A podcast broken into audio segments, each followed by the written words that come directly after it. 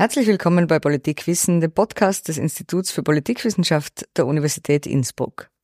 Mein Name ist Laura Hayek.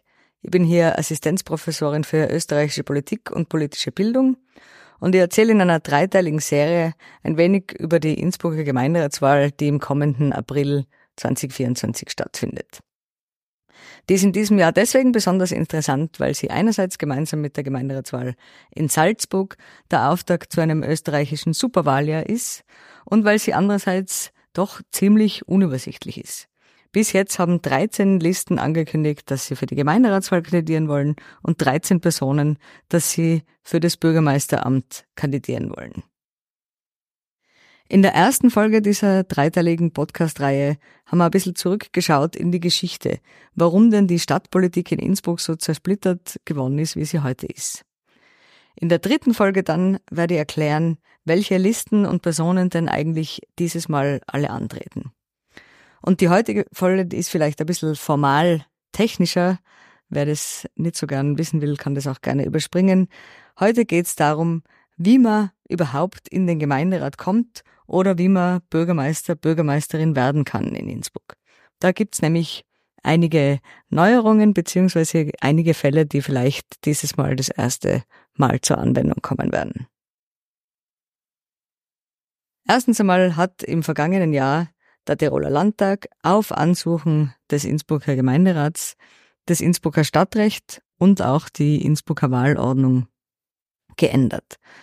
Äh, da ist es um verschiedene Dinge gegangen. Erstens einerseits neue Formen der Bürgerpartizipation, auf das will ich jetzt gar nicht genauer eingehen. Andererseits auch eine bessere Machtbalance zwischen Bürgermeister, Bürgermeisterin und Gemeinderat herzustellen.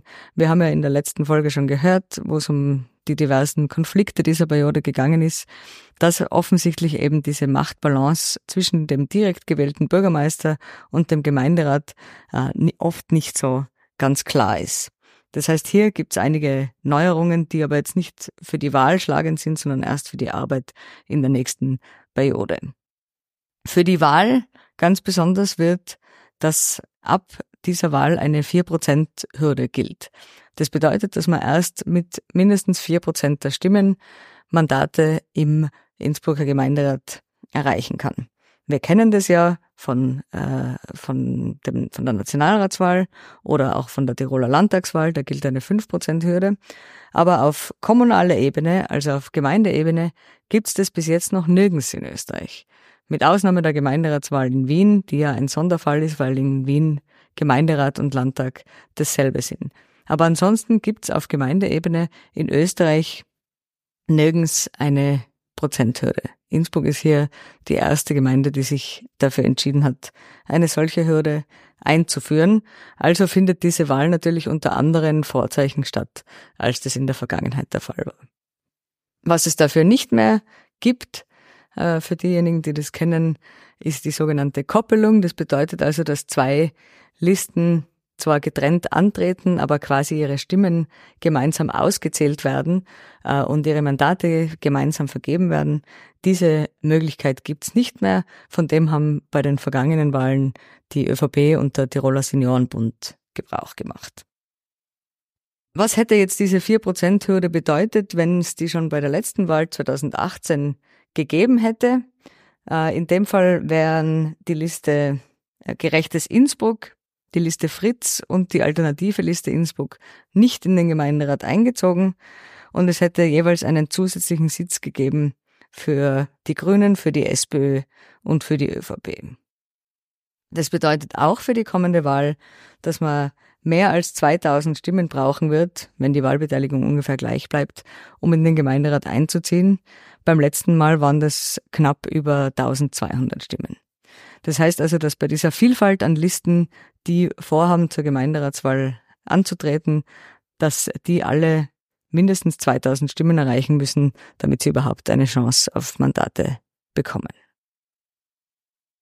Der zweite Wahlgang, der bei dieser Wahl stattfindet, ist die Direktwahl des Bürgermeisters oder der Bürgermeisterin.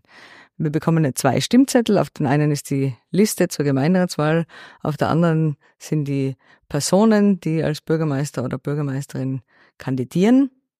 Und es handelt sich um zwei getrennte Wahlgänge, die aber in gewisser Weise miteinander verzahnt sind. Jene Personen, die zum Bürgermeister oder zur Bürgermeisterin kandidieren, müssen auch die Spitzenkandidaten oder Kandidatinnen einer Partei sein.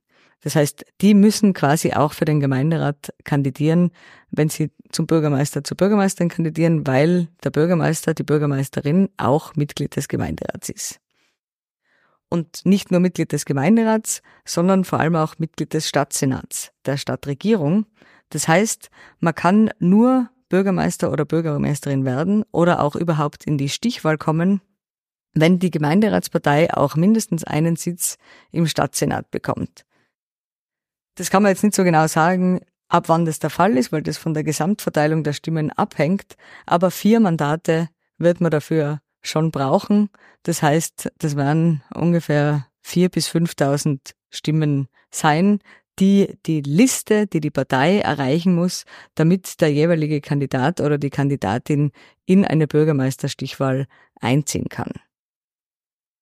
Das Klingt äh, alles ein bisschen theoretisch, aber bei dieser Vielzahl an Kandidatinnen und Kandidaten ähm, und auch wie spannend die verteilt sind, könnten das durchaus Aspekte sein, die äh, schlagend werden bei dieser Wahl. Und wer jetzt aller antritt und warum diese Wahl alles andere als eine Gmate Wiesen ist, hören wir in der nächsten Folge. Vielen Dank und bis bald.